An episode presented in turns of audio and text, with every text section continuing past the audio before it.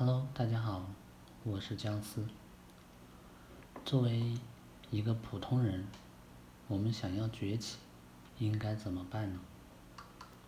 有的人说我学历不好，是不是就没有机会了？我出身贫寒，还有没有出头之日？普通人想要崛起，不甘心应该怎么办呢？作为一个现实主义的思考人。鸡汤和成功学的是什么倒是无所谓，只要它对我有帮助就可以。第一个问题，为什么说普通人有崛起的机会？普通人有崛起的机会，第一个原因就是因为周期的存在。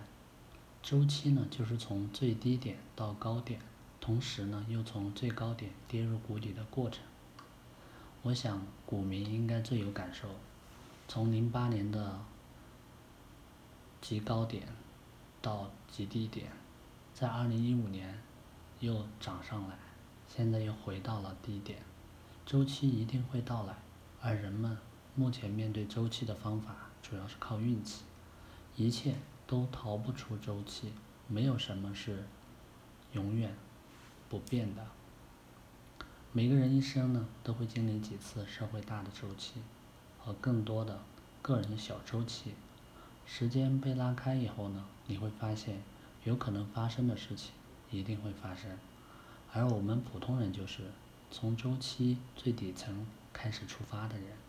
以目前社会发展的速度来看，每隔十年一定会有一个周期的出现，没有什么是亘古不变的，所以你不用急，因为你一生不止一次会遇到发财的机会。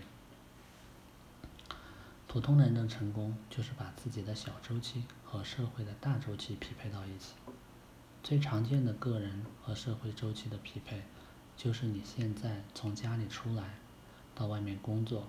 社会的周期是在大发展，而个人的小周期是从学校毕业出来工作，就可以靠近社会周期；而在家呢，就在远离周期。现在社会发展这么快。不停的在出现新机会，如果你不知道自己该怎么加入周期，那么多看书学习绝对是一个很好的办法。成功者最大的敌人就是周期，周期就是你现在的系统里面找到一个有利于自己的专业，然后为了增强自己，不断的消耗资源，为了保持自己的优势，需要消耗更多的资源变强，最终。系统内的资源被你耗光，然后系统崩溃解体，形成新的系统。周期就是这样形成的。你觉得它好或者坏都没有意义，因为周期一定会到来。问题二，可能你对好学生和厉害的人有误解。普通人有崛起的机会。第二个原因，那些被让出来的机会。你看到这个感觉有点奇怪，下面我分享一个小故事。小高和小果是我的两个同学，小高是全校学习最好的学生，小果是全校学习最差的学生，而我是那个中间最普通的学生。一切都如剧情一般，小高顺利考上好大学，小果子高中辍学离家打工。今年过年回家，大家聚在一起聊天。小高已然是公司的经理，而小果则变成了一家贸易公司的老板。我不值一提，哈哈。中间聊天中说到这个话题，后来说出来的原因可能有点反常识。小果呢，因为成绩好、学历好，毕业之后就被一家公司录取；而小果因为学历低，没有进入好公司的机会。只能走其他门道，最后呢自己创业开公司，因为学习好获得的机会就多，减少了尝试其他可能。而小果因为开始没能找到好工工作，经过多种尝试找到了一个好生意。这里其实就是概率的问题，每个人都不太喜欢冒险。如果有好的机会，谁都想马上进入一个好公司上班。同样也是为了抓住现有的机会，就放弃了其他成功的机会。这里肯定不是说读书不好，读书当然好，只是说好学生并不等于厉害的人。教育只能培养出专业的人，而社会可以培养出厉害的人。当然，这里面有运气的成分，但是什么又能离开运气的支配呢？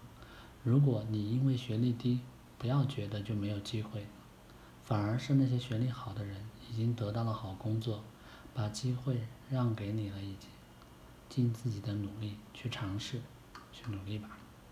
问题三，不是资源受益者的我们，只能打破常规。普通人也有崛起的机会。第三个原因。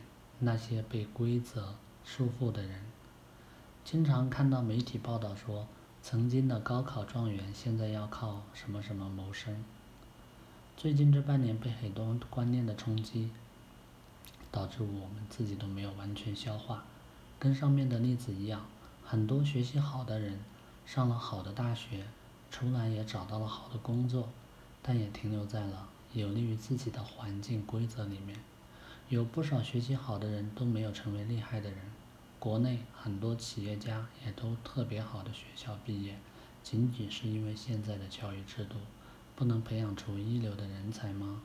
可能的原因是，厉害的人都是打破规则的人。我同桌从一开始就比我学习好，在一起久了，我就发现他身上的品质，同样也是学习成绩好的因素，那就是足够自律、勤奋。遵守规则，老师布置的作业都完成，试卷都答对，做到这些你就是最好的学生。但是牛人是只要完成任务就行了吗？在学校学习好坏不能代表他可以成为一个厉害的人。其中一个原因就是在学校里只要完成规定的任务就可以了。学校呢为了测试学习是否好坏，会设立各种标准。在学校要学习那么多的科目。并且每一个都要做到达标。当你每一项都做到达标的时候，平庸的你就开始出现了。牛人都是深度发展自己的优点长处，很多事真正做成都是靠某种热情去完成。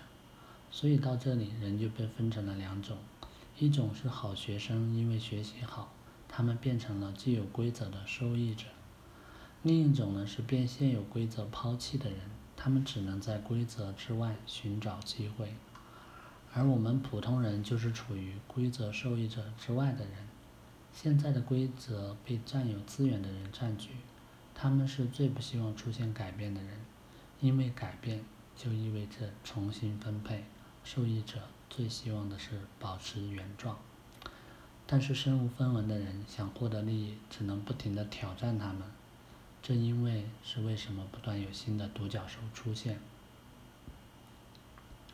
但是大公司只能眼睁睁地看着他们出现。当你用现在有规则获得利益的时候，同时也是被现有规则在束缚。不是受益者的人被排斥在规则之外，反正自己什么事都没有，只好打破现在的规则。问题四，有一个品质。是成功的代价，叫做坚持。